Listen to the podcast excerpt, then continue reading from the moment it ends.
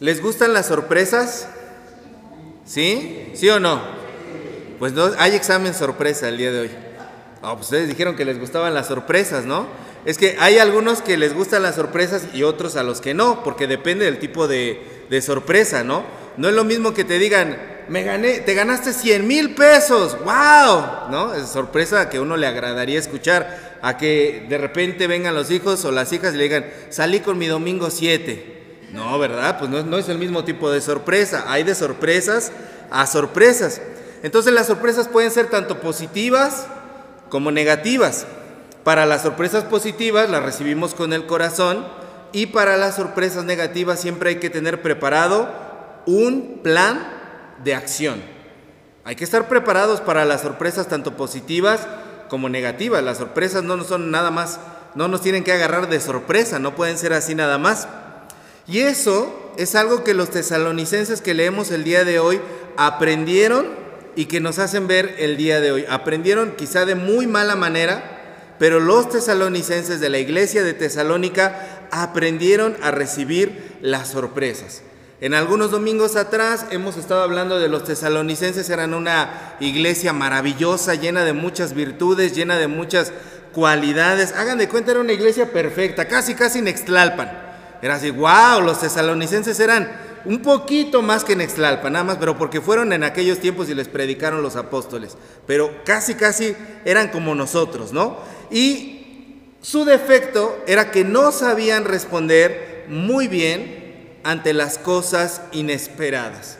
Pero de la experiencia de ellos podemos aprender tres cosas. Tres cosas que nos dan lección el día de hoy. A ver, abra su Biblia ahí, por favor.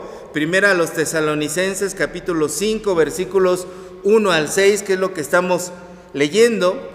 Y ellos aprendieron tres cosas que debíamos preguntarnos ante las sorpresas. La primera cosa que los tesalonicenses aprendieron fue a preguntarse qué cosas me inquietan, qué cosas te inquietan, qué cosas nos inquietan. En el versículo 1 vemos que el apóstol Pablo les dice, pero acerca de los tiempos y de las ocasiones, ¿qué cosa? no tienen necesidad, hermanos, de que yo les escriba. Y es que a pesar de todas las virtudes que tenían los tesalonicenses, había un pequeño defectito que ellos tenían, una debilidad que fue su dolor de cabeza, algo que fue su talón de Aquiles todos los tiempos. ¿Y qué fue? Bueno, que en aquella época había algunos maestros que enseñaban que Jesús ya había regresado y que ellos ni siquiera se habían enterado. Los tesalonicenses vivían con la angustia de que a lo mejor Jesús ya regresó en otro lado y ellos ni en cuenta. De repente a mí me pasa así que veo la iglesia sola y de repente yo tenía que ver, ¿qué no estaban aquí los hermanos? Ay, Dios mío, ya vino Cristo y yo me quedé. Se quedó el pastor y se fueron los hermanos, ¿no? Uno entra, no sé si le ha pasado a usted, de repente entra a la cocina y no hay nadie y se queda así asustado. Bueno, los tesalonicenses les pasaba algo así. Ellos ni se habían enterado y les causaba mucho estrés. Les causaba mucha ansiedad. Porque era terrible para ellos pensar que Cristo ya había regresado y ellos ni en cuenta. Y es que imagínense, eran otros tiempos, eran otras épocas. No, las comunicaciones no eran ni como ni, por asomo como son el día de hoy, ¿no? Era principios del siglo primero. Era una época muy primitiva. Y la angustia llenaba los corazones de las personas porque quizá había pasado algo en otro lugar y ellos realmente no se habían enterado. Un mensaje tardaba a veces hasta meses en llegar del otro lado. Y el mismo modo, el día de hoy, puede haber cosas que nos desequilibran, puede haber cosas que nos perturban porque muchos cristianos suelen ser irreflexivos. Y no es que los cristianos quieran ser irreflexivos, pero de algún modo el día de hoy las iglesias se han llenado de gente que les dice a otras personas y entendieron que el cristianismo se trata de estar siempre bien. ¿No los he escuchado? De repente hay personas que te preguntan, ¿cómo estás? Y tú dices, no, pues ahorita ando mal. No, hermano, ¿cómo que anda mal? Usted debe decir, estoy bendecido en el nombre de Jesús. De gloria en gloria. Un cristiano no puede admitir derrota. Un cristiano no puede declarar muerte con su boca. Veía en la semana el video de un pastor que estaba hablando de una canción que hablaba de que en mis sombras tú me ayudas, Señor. ¿Cómo que en sombras? Yo no vivo en sombras, yo no habito en sombras, yo habito en la luz de Jesús. Y los cristianos se vuelven irreflexivos, porque eso psicológicamente se llama negacionismo.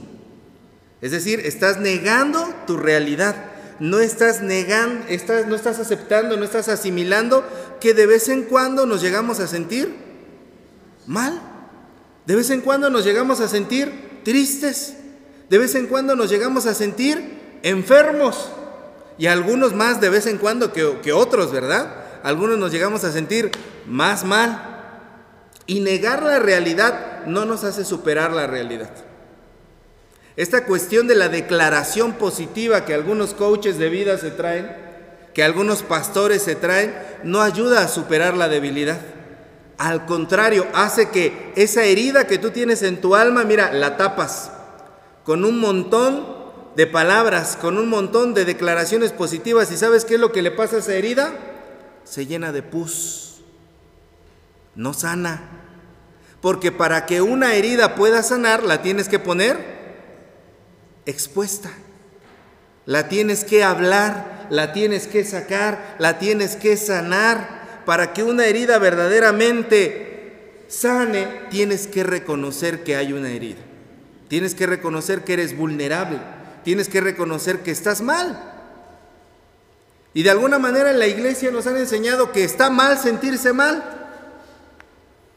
Pero eso es falso. Está bien sentirse mal porque eso es humano. Si usted lee las escrituras y lee los evangelios, nuestro mismo Señor Jesús se sintió mal muchas veces.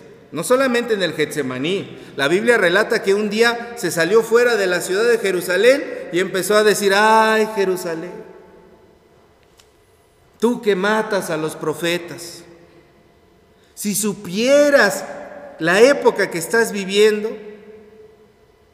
y se lamentaba acerca de la, de, la ciudad de Jerusalén. Nuestro Señor Jesucristo muchas veces se sintió mal. No podemos ocultarnos a nosotros mismos que estamos viviendo mal.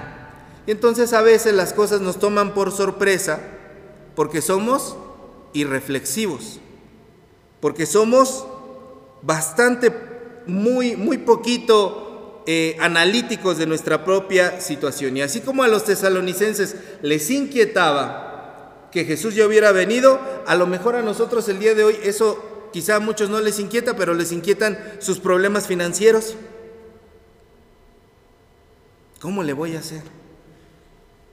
A ver, y se pueden hacer cuentas, 2 menos 2 menos 4 que llevábamos, menos 5, híjole, no me queda para la gasolina esta semana. Híjole, para la colegiatura, ¿cómo le voy a hacer? Para este pago que tengo que hacer, no hubiera sacado esa motoneta en Coppel. Algunos así andamos, ¿no? Haciendo cuentas así, haciendo matemáticas, aritmética, para todos lados, a ver si alcanzamos a salir. A otros quizá la incertidumbre del trabajo. No hay mucho trabajo en esta temporada, no hay mucho trabajo, no hay muchas cosas que hacer. Otros dicen que bueno, ya está la feria de la mezclilla. Ahorita es cuando más, otros no. Otros andan mordiéndose las uñas quizá porque el trabajo anda mal. A otros quizá como a los tesalonicenses les inquietaba que Cristo ya, ya había regresado. A otros nos inquietan los conflictos familiares. ¿Cómo le voy a hacer? ¿Cómo voy a hablar con mi señora, con mis hijos, con mi esposo? ¿Cómo se va a arreglar esto? Híjole, es que no coopera. Fulanito no quiere hablar, fulanito no quiere ponerse razonable para que podamos solucionar esta situación. Hay miles de desafíos cotidianos que nos quitan la paz. Y como los tesalonicenses tenemos que reconocer, necesitamos ayuda. Y Pablo les dice, miren, acerca de esas cosas, no necesitan que les hable acerca de los tiempos. Pero qué bueno que están siendo reflexivos al respecto de esto, que están diciendo me siento mal en esto o en aquello porque les quiero decir algo. Y a continuación, después del versículo 1, después que les dice, a lo mejor la angustia que ustedes tienen no es del tamaño que se la imaginan, pero sí quiero decirles algo sobre el tema. Es lo que les está diciendo Pablo ahí. Y el punto número dos que los tesalonicenses aprendieron es, no te confíes. No te confíes. Versículos 2 y 3, léalo conmigo, por favor. Dice, porque vosotros sabéis perfectamente que el día del Señor vendrá así como ladrón en la noche, que cuando digan paz y seguridad, entonces vendrá sobre ellos destrucción repentina como los dolores a la mujer encinta y no escaparán. Miren tesalonicenses, lo que les angustia es que Cristo no ha venido, Cristo no ha venido, pero ustedes saben que cuando eso pase va a pasar repentinamente, que cuando digan estamos en paz, va a venir de repente destrucción. O sea, no se confíen, no se angustien, no ha pasado, pero no se confíen, no se confíen. Este pasaje nos recuerda la importancia de poder estar alerta y no dar por sentado nada en nuestra relación espiritual con nuestro Señor. Cuando tenemos momentos de paz en nuestra vida espiritual, cuando tenemos momentos de paz en la vida cotidiana, en la cuestión espiritual, ¿sabe qué hacemos? Bajamos la guardia, porque pensamos que todo está bien, que no hay nada de qué preocuparse. Pero tenemos que recordar que la vida está llena de sorpresas. Y tenemos que estar alertas constantemente, tenemos que estar evaluando nuestra relación con Dios diariamente. No podemos confiarnos, no podemos dormirnos en nuestros laureles, no podemos decir, ay, yo confío en mis propias fuerzas. Tenemos que confiar solamente en el poder de Dios. Dice la Biblia, Él es mi refugio y mi fortaleza, mi pronto auxilio en las tribulaciones. La persona que escribió eso todavía no estaba pasando tribulaciones, pero era consciente que en algún momento iban a llegar. ¿O no les ha pasado de repente que cuando andan bien en su vida se confían y dicen, ay, hoy no voy al templo? ¿Para qué? Hoy no oro, hoy no leo la Biblia, algunos dicen, ¿a poco se tenía que leer la Biblia, pastor? A veces nos confiamos en esas situaciones porque estamos en, cuestiones de bienestar dentro de nuestra vida, pero cuando son momentos malos, andamos, como dice la gente, con el Jesús en la boca. Cuando tiene usted problemas, ahí va por la vida, ¿no? Vamos por la vida. Ay, Padre nuestro que estás en los cielos. Ay, Señor mi pastor, nada me faltará. Ay, ¿qué otro te sabes? ¿Qué otro te sabes? E, este, en el principio creó Dios los cielos y la tierra, ¿no? Los que sean, en ese momento, los versículos que sean son buenos, órale, hay que echarlos todos, porque andamos con el Jesús en la boca, para aquí y para allá, orando más de lo común, leyendo más de lo común. Ahora sí quiero ir al templo para que oren por mí, porque, híjole, ando mal, esto y lo otro, y le voy a pedir a los hermanos de la iglesia que oren por mí. Pero cuando andas bien, eh. Diosito, como decía San Pedro, ¿no? ¿Y ese quién es? No lo conozco. Pero tú estabas con él, ah, quién sabe quién sea, decía Pedro. A veces somos así. Cuando andamos bien, nos olvidamos. ¿Y saben qué? Los problemas se gestan en silencio. Escuche bien esto. Los problemas se gestan en silencio. Es decir, que los problemas a veces inician sin que tú te des cuenta. ¿O no les ha pasado, por ejemplo, en la familia o en la pareja, que de repente viene un problema y se preguntan entre ustedes, ¿pero qué no estábamos bien? Estábamos bien. ¿Cómo llegó a pasar esto? ¿Cómo llegó a suceder esto? Según yo no teníamos ningún problema, no teníamos ninguna discusión. Pues no. Lo que pasa es que en ese silencio no te diste cuenta de que un problema estaba iniciando. Es como las mamás, los papás, de repente el niño deja de hacer ruido y ¿qué es lo que dicen? ¡Ah! El niño.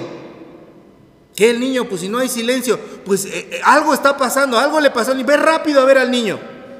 Porque el niño tiene que estar haciendo ruido, porque si no está haciendo ruido, algo está pasando allá.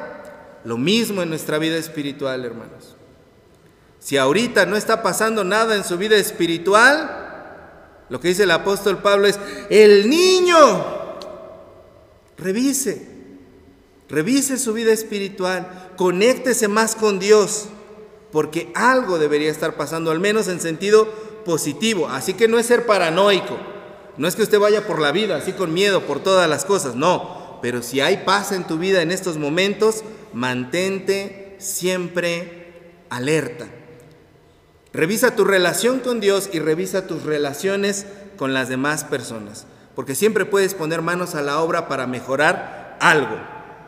Tercera cosa que aprendieron los tesalonicenses, versículo 6, por favor. Lo leemos juntos, dice, por tanto, no durmamos como los demás, sino velemos y seamos sobrios. Velemos y seamos sobrios. La tercera cosa que aprendieron los tesalonicenses es, seamos vigilantes, velemos, vigilantes. Esa palabra en griego es gregoreuo, que significa levántate, enderezate, corrígete, resucita.